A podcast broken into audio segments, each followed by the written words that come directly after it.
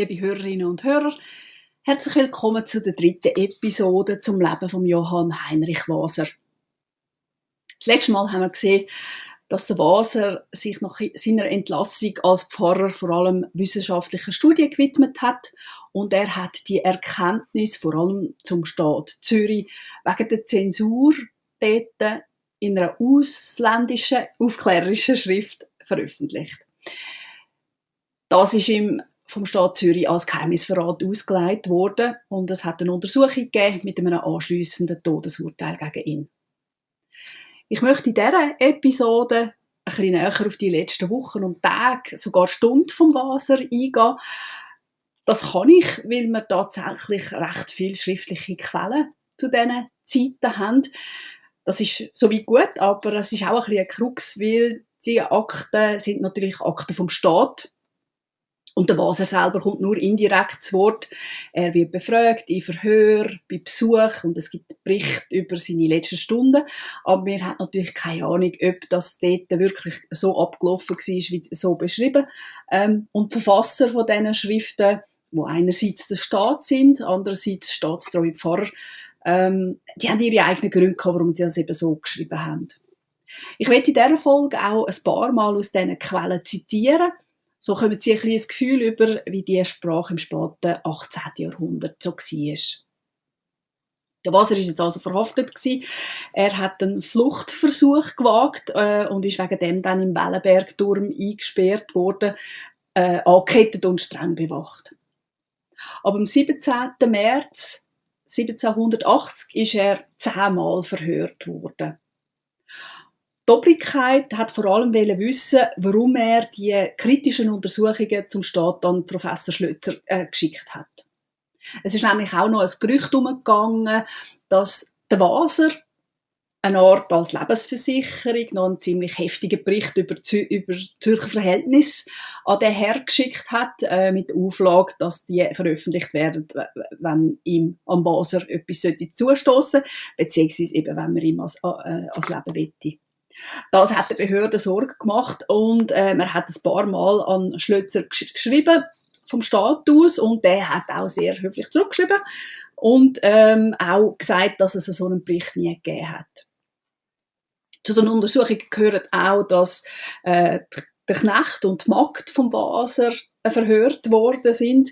Ähm, die sind mehrmals verhört worden, zum hören, ob sie echt noch mehr Sachen versteckt hat. Man hat ja einiges an Diebesgut oder angenommenem Diebesgut beim Waser daheim gefunden.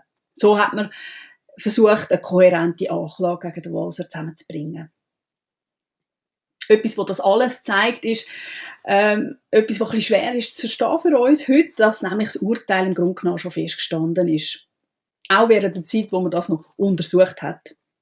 Wie wir gesehen haben, sind die Richter, die über ihn gerichtet haben, zugleich Räte von der Stadt Zürich gewesen. Und als Räte sind sie auch Zäufter gewesen. Also eigentlich einfach die Oberschicht von der Stadt. Und bestimmt hat man über die Affären in den Zäufterstuben auch diskutiert und eine Unparteilichkeit hat da gar nicht können entstehen. Was außerdem auch auffällig zu sehen ist, in den Schriften wird der Waser von Anfang an, auch wo man noch untersucht hat, zuerst als Unglückliche beschrieben. Das heißt dazu mal noch so ein etwas anderes. Äh, in der Regel werden zum Tod Verurteilte als unglücklich beschrieben. Und um noch etwas klarer zu zeigen, äh, es gibt eine Anordnung vom Rat vom 20. April, das ist ein guter Monat vor der eigentlichen Hinrichtung. Und dort drin wird gesagt, äh, dass der, der Waser verdächtigt werde, äh, mehrere Verbrechen begangen zu haben. Äh, und jetzt werden ihm aber zusätzlich zahlreiche Pfarrer in Zellen geschickt. Und der Rat befiehlt, die Pfarrer sollen anfangen, ihn fleißig zu besuchen, ohne in einige Spezialitäten seines Verbrechens einzutreten, die Wichtigkeit derselben an das Herz zu legen, ihn zu Erkanntnis und herzlichen Reue derselben auf das Nachdrucksamste zu ermahnen zu einem seligen Ende vorzubereiten und heute über acht Tage seinethalben einen schriftlichen Bericht dieser hohen Behörde vorzulegen. Er wird also schon auf sein selige Ende vorbereitet, obwohl man eigentlich noch am Untersuchen ist. Es ist und war er sicher auch klar gewesen, dass er wird sterben. Er hat auf jeden Fall angefangen, letzte Briefe zu schreiben, wo er sich verabschiedet hat, unter, anderem, unter anderem an seinen Vater, äh, wo er ihm schreibt, dass es ihm leid tut, dass er ihm so viel Sorgen gemacht hat und dass er ihm Schand bereitet. Ähm, und er hofft, dass der Vater ihm das kann äh, entschuldigen. Und er schreibt ebenfalls an seine Frau Cleophea. Es ist ein ganz langer Brief und er fängt so an teuerste, liebste, erbarmungswürdigste, im tiefsten Kummer und Herzenleid versunkene, ach, nicht mehr meine Frau. Mein Unglück hat mich eures Besitzes unwürdig gemacht. Euer Herkommen und Stand erlauben euch nicht mehr, nach dem Namen eines so elenden, in die äußerste Schande vor den Augen der Welt heruntergestürzten, euch zu nennen. Reiset darum, ach, ich bitte euch, um Gottes Willen, euer Herz, das zärtlichste, für mich immer so sehr bekümmerte Herz, mit dem ihr mir noch jetzt so sehr ergeben seid, von mir los. Er schreibt weiter an sie, dass er weiß, wie sehr sie eben gelitten hat in diesen Ehejahren und auf der Schwelle vom Tod schreibt er ihr, ihr, dass er sich freut, dass er sie dann im Jenseits wieder sieht. Er hofft, dass sie im Weiterleben nicht traurig soll sein, ähm, dass sie bei ihren eigenen Brüdern Rat und Tat findet und dass sie finanziell ähm, und auch sonst versorgt wird von seiner Tante, wo auch gleichzeitig seine Gotten ist. Außerdem empfängt er seine zwei Söhne zu einem letzten Gespräch. Die Söhne sind etwa frühe Teenager, also 12, 13. Im Brief von seiner Frau schreibt er, was ich eben auch finde, dass das nach großer Zuneigung eigentlich tönt. Die sieben Jahre, die euch so viel gekostet haben, waren eine göttliche Gnadenfrist zu meinem Heil und für die Errettung meiner Seele. Weiß ich, hättet ihr selbst nicht nur mit Freuden euer ganzes Vermögen, sondern selbst auch euer Leben dargeboten. Diese Güte kann ich euch mit nichts mehr als allein mit einem Gebete vergelten. Und dieses soll auch noch mit meinem letzten Odemzug für euch und eure Kinder zu Gott aufsteigen. Und im Himmel noch werde ich eurer als meiner liebsten Schwester gedenken. Am Tag der Hinrichtung hat man dann nochmal ein Verhör vorgenommen. Es ist eine Art wie ein Abschluss gewesen. Dem sagt man darum auch dazu mal Finalexamen. Damit sie auch noch einen Eindruck überkommen, wie das uns überliefert ist, lese ich Ihnen gerne die ersten Ziele vor. Finalexamen mit dem im Wellenberg inhaftierten unglücklichen Heinrich Waser von hier. Das heißt von hier, dass er eben Bürger von der Stadt Zürich ist. Erste Frage.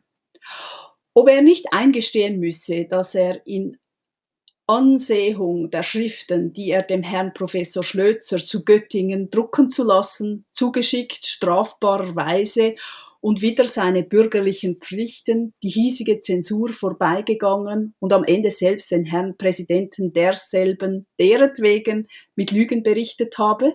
Antwort, ja. Sie hören also, das sind nicht eigentlich offene Fragen, wo er noch etwas zu seiner Verteidigung sagen sondern es sind im Grunde genommen einfach die Anklagepunkte, die man ihm vorliest. Und auf die gibt es eigentlich auch nicht zu viel sagen. Darum auch die lapidar Antwort ja. Ähm, es gibt insgesamt 17 Fragen in diesem Finalexamen und der Wasser sagt eigentlich bei allen mehr oder weniger Ja und Amen dazu. Er hätte auch alles bereut und es ihm leid äh, und er will die Gott und die hochwohlgeborenen Herren vom Rat um Verzeihung bitten. Ähm, so steht es wenigstens im Protokoll. Es kommt dann eben das Urteil vom Rat von dem hat der Wasser ja eben erst am späten Morgen vor seiner Hinrichtung erfahren.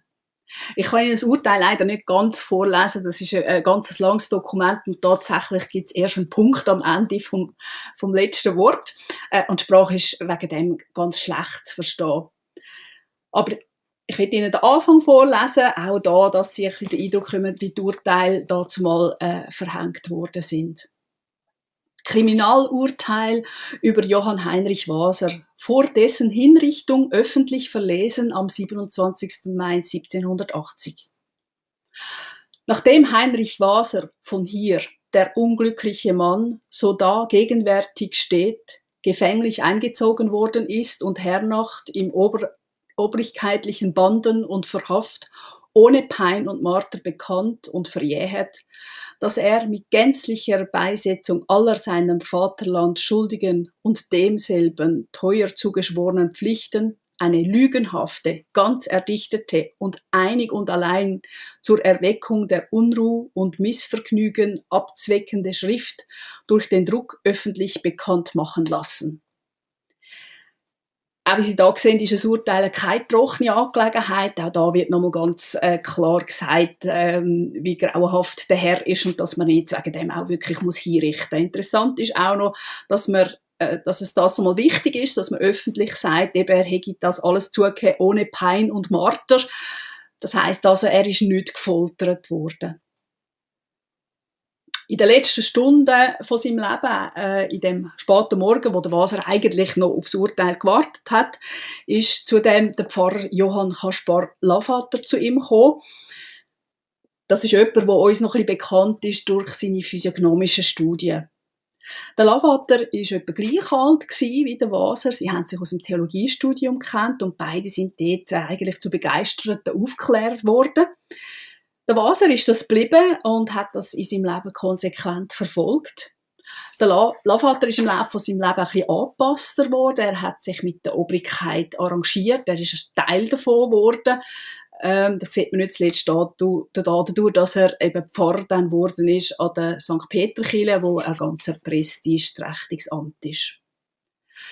Der Lavater hat dann eine lange Schrift von der letzten Stunde vom Wasser äh, hinterlassen. Ähm, und man ist ein bisschen skeptisch, ob das wirklich alles so stattgefunden hätte. Äh, die Aussagen vom Lavater sind doch so ein bisschen salbungsvoll. Ähm, aber dank seinem Bericht wissen wir ein bisschen etwas genaueres über die Abläufe, die äußeren Abläufe von dem Samstag vom 27. Mai. Ähm, so etwas wird uns ganz selten überliefert. Am Viertel ab 10 Uhr der Lavater beim Wasser im Wellenbergturm angekommen. Und das ist etwa die Zeit, wo der Rat eben offiziell gerichtet hat über ihn. In dieser Zeit reden die zwei Pfarrer über das Jenseits, über Gott, über Rache und Pflichten am Staat gegenüber. Und der Waser hat sein äh, Tun verteidigt, der hätte aber auch bestätigt, dass er ein Sünder sei. So eben wie einfach jeder Christ. Er hätte offenbar sehr ruhig gewirkt äh, und sich eigentlich schon auch schon eben mit dem Tod abgefunden. Um die Elfi sagt dann der Wächter vom Turm ins Zimmer gekommen und der Lavater hat nach dem Urteil gefragt. Und der Turmhüter hat dann bestätigt, dass der Waser eben müsse sterben es hätte eine letzte Mahlzeit gebracht worden, es hätte offenbar Suppe gegeben, Rindfleisch, das hätte der Waser allerdings nicht gegessen, aber er hätte Fisch gegessen, den er auf den Tisch bekommen hätte, und noch ein paar getrocknete Krise. Der Lavater berichtet weiter, dass der Waser ordentlich angelegt sei, aber ohne Kappe oder Halstuch und äh, unrasiert.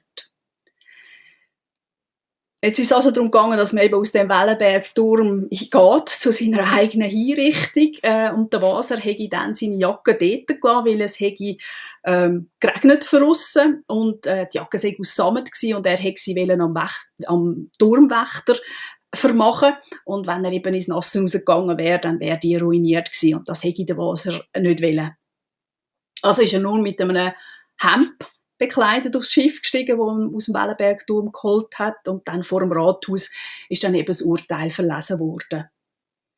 Das, äh, auch das wird weiterhin berichtet, äh, hat man fast nicht gehört, weil so viele Leute unterwegs waren und dem hätten eben zuhören dass es so viele Leute auf dem Platz hat vor dem Rathaus, kann damit zusammenhängen, dass in Zürich zu dieser Zeit eigentlich schon sehr, sehr wenig Todesurteile gefällt worden sind. Vielleicht noch eins pro Generation fast. Also das ist eher eine seltene Angelegenheit geworden. Es ist aber auch im Interesse der Obrigkeit, dass ein Haufen Leute eben Zeugen sind äh, von dem Urteil, dass man einmal kann sagen, wie gerecht man ist und dass das jetzt eben nicht anders geht, als dass man den Herr muss hinrichten. Es dient natürlich auch der Abschreckung. Auf dem Weg dann zu den Hinrichtungsstätten, die ist außerhalb der Stadt, haben aber die Leute zum Teil das Fenster zugemacht, dass sie eben nicht hätten müssen die Sache anschauen. Und es hätte auch ein bisschen reichere Leute gegeben, vielleicht vom Bildungsbürgertum, die an dem Tag extra aufs Land rausgereist sind, äh, ein Picknick machen oder so. Ähm, damit sie eben dem nicht, dass sie nicht das bezeugen müssen. Aus dem könnte man vielleicht ein bisschen ablesen, dass die Zürcherinnen und Zürcher äh, nicht wahnsinnig begeistert von dem Urteil gewesen sind.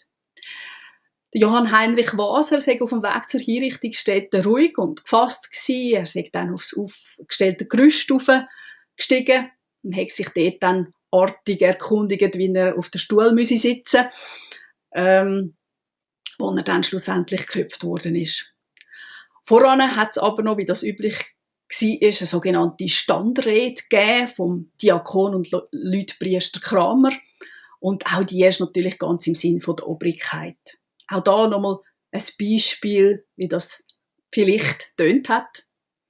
Wohin, versammelte Christen, ach, wohin können Stolz, Eigensinn und Rachsucht den armen Menschen zuletzt stürzen, wie schrecklich seinen Verstand und sein Herz verblenden, dass er sich an Gott, dem Gewissen, der Oberkeit und dem Vaterlande schwerlich versündigt und sich einen schmachvollen Tod bereitet. Ja, dahin stürzen sie leider diesen unglücklichen Mann, der nun vor euren Augen sterben soll. Ungeachtet aller Wissenschaft, die er besaß, stürzen sie ihn hin in diesen Abgrund zeitlichen Jammers. So hat Zürich also seinen aufmüpfigen Pfarrer geköpft, äh, nach damaligem Recht. Danke vielmals fürs Zuhören. Ich wünsche Ihnen eine gute Zeit und hoffe, dass Sie in zwei Wochen wieder dabei sind, wenn wir die Geschichte von der Anna Göldi anfangen. Auf Wiederhören!